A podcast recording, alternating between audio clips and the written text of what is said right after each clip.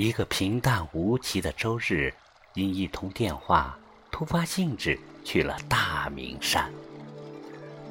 从临安市区往西约七十二公里，便到大明山脚下。换景区内交通沿索道上山。大明山，正如其名，源自大明王朝。相传，元朝末年，各地势力割据，社会动乱，朱元璋就是在此千亩田屯兵，招兵买马，枕戈待旦，从而一举夺取天下。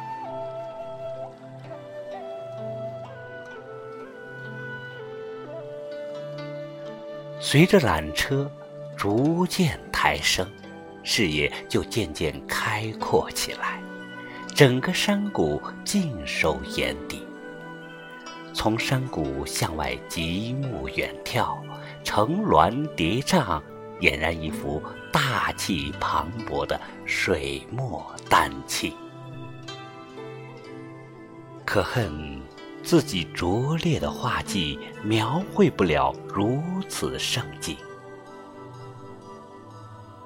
遥望天的尽头，想象着遥远的山的那头，那里的人，那里的事，又将有着怎样的风景？是否如我一样极目远眺，极尽想象？下缆车，步行不远，便到大明湖。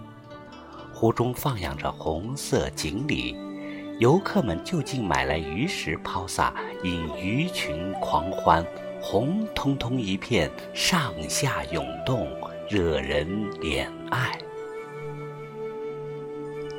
那些小精灵们极为聪明。见有网兜下水，即便再多鱼食，只是沉在水底，不断的摆动尾巴，搅动湖水，就是不上水面吃食。待到网兜一出水，鱼儿立刻蜂拥而至。此时，调皮的孩童便反复的提起又放下。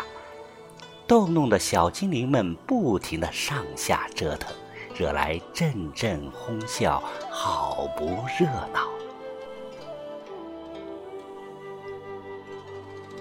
沿大坝往前，岸边停着一艘小小的乌篷船。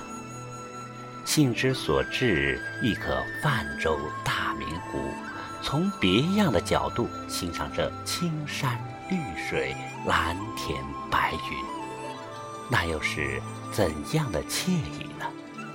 定是那些居庙堂之高者永远无法企及的江湖之远吧。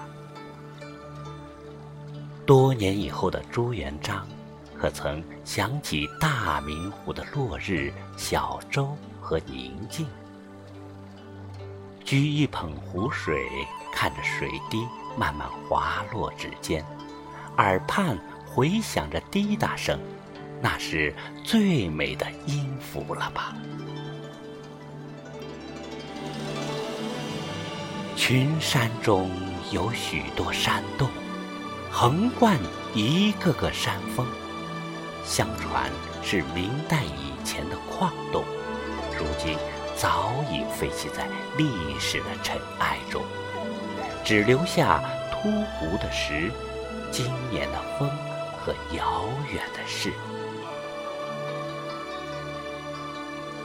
一进洞门，瞬间就凉爽下来。行至半途，已瑟缩发抖，隐约间鼻子酸酸的，不由自主的就加快步伐，恨不得赶紧走到尽头。随着人流溢出洞口，气温就立刻回暖，眼前也豁然开朗，郁郁葱葱的，恍若进入桃花源。过了月洞，就是悬空栈道，栈道紧贴着悬崖峭壁，串联起一个个光秃秃的山头。狭窄处仅容两人侧身交错。紧贴着栏杆，依傍在身后的是苔藓斑驳的巉岩。抬头不远处是一沟之隔的峭壁，像一把利剑耸视群峰间。低头处一片蓊郁，隐隐是万丈深渊。行至山顶，一座浮桥像彩虹搭在两个山峰上。站在桥上晃荡，像凌空飞翔的鸿鹄；放眼处，群峰耸立，溪水长流，奇松怪石，云蒸霞蔚，真真是鬼斧神工。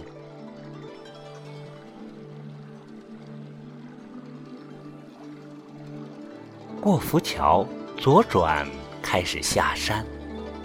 常言道：“上山容易下山难。”果不其然，那笔直陡峭的台阶像一支利箭，直直地射入山谷，偶有折转，抬眸处也早已分辨不清。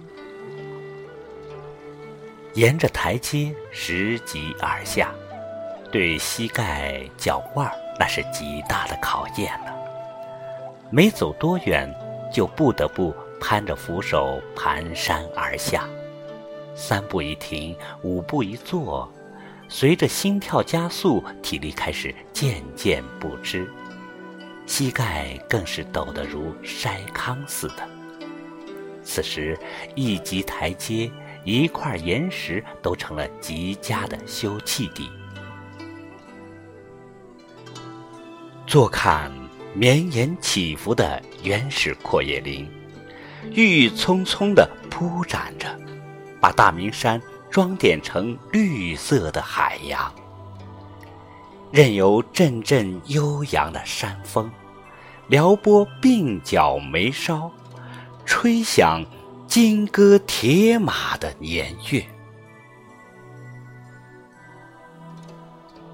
下车，出山门，腿依然在颤抖。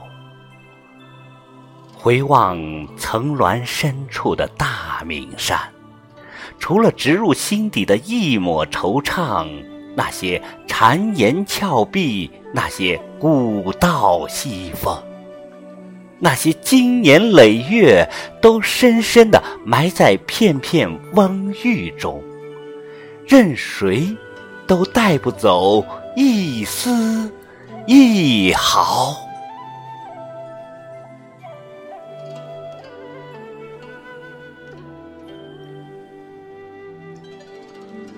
亲爱的朋友，您刚才收听到的是《偶遇大明山》，作者英子，我是太阳石，欢迎您的收听，再会。